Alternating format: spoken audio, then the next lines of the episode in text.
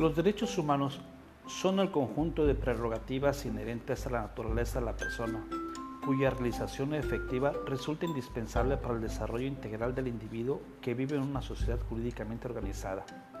Reconocen el valor de la persona por encima de cualquier realidad y su dignidad como ser humano, el valor de la libertad como fundamento inmediato. Estos derechos deben ser reconocidos y garantizados por el Estado.